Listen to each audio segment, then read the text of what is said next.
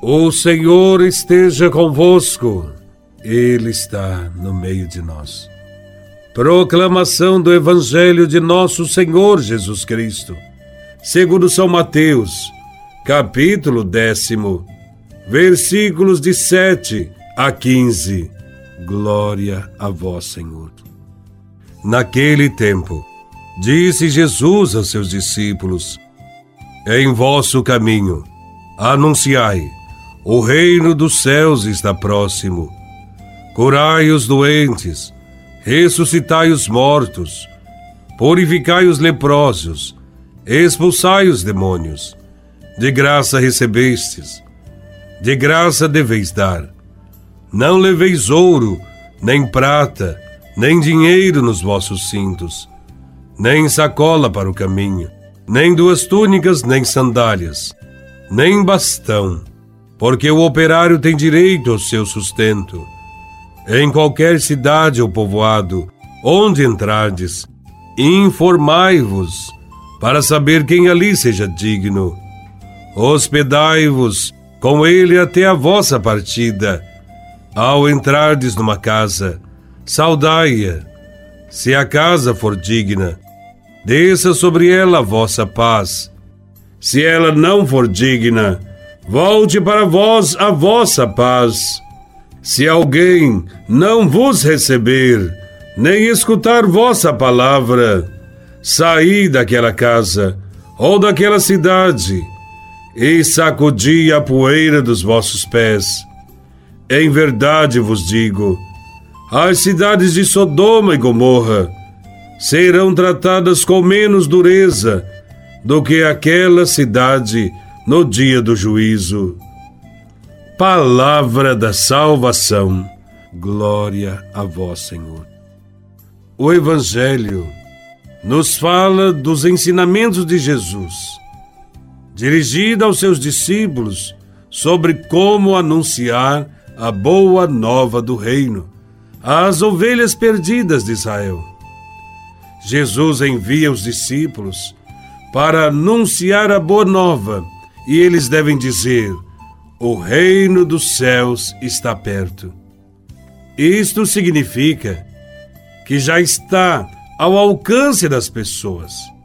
O reino já está no meio de nós e o reino é para todos. De graça recebemos, de graça devemos dar. É isso que Jesus fala no envio dos discípulos para a missão. É fundamental entender bem que recebemos gratuitamente o Evangelho da vida. E por isso, como paga, temos que nos doar também de graça, como uma vela que se queima no altar. O objetivo da nossa doação é a vida dos nossos irmãos e irmãs. Por isso, Jesus nos diz: curai os doentes ressuscitai os mortos, purificai os leprosos e expulsai os demônios. Jesus quer que seus discípulos se aproximem e acolham aqueles que precisam. Na época de Jesus, os doentes eram excluídos da convivência, eram excluídos também economicamente, eram pobres e miseráveis. E essa exclusão era feita em nome de Deus. Não podiam participar da vida comunitária. E Jesus ordena acolher estas pessoas e incluí-las. O reino de Deus se torna presente através destes gestos de acolhida e de inclusão. Através destes gestos de gratuidade humana, se percebe o amor de Deus que reconstrói a convivência e refaz as relações interpessoais. A alegria, a felicidade e o perdão são atributos do reino dos céus, que está dentro do coração dos seguidores de Cristo. Portanto, recebemos de graça, de graça devemos dar, e com alegria e com esperança. É nosso dever fazer isso faz parte do nosso chamado e da nossa missão transformar este mundo, no mundo mais feliz, mais fraterno. Contrariamente ao que fazia os outros religiosos da época, os apóstolos de Jesus não podem carregar nada.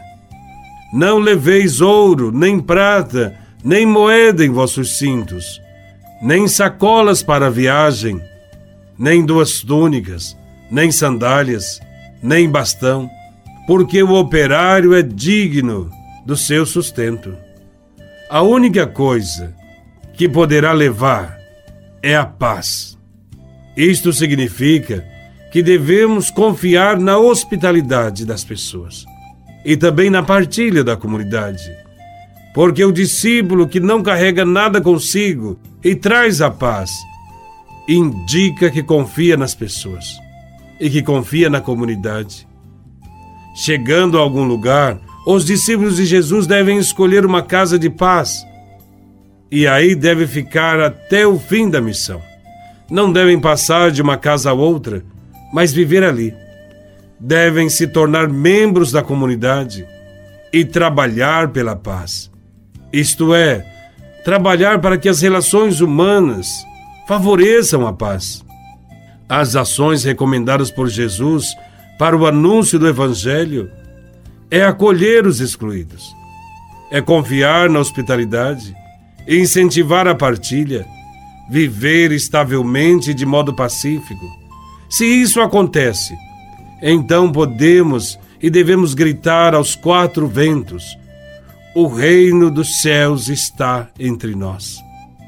Anunciar o reino não consiste, em primeiro lugar, no ensino de verdades e doutrinas, mas levar as pessoas a um novo jeito de viver e conviver, um novo modo de pensar e de agir.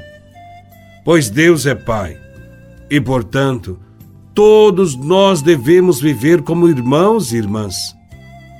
Que Deus nos transforme em instrumentos de gratuidade para a construção da paz, tão desejada por Jesus.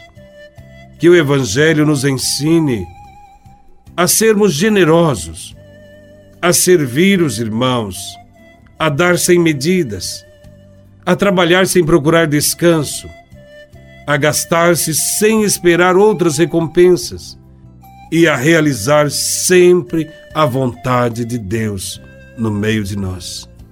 Louvado seja nosso Senhor Jesus Cristo, para sempre seja louvado.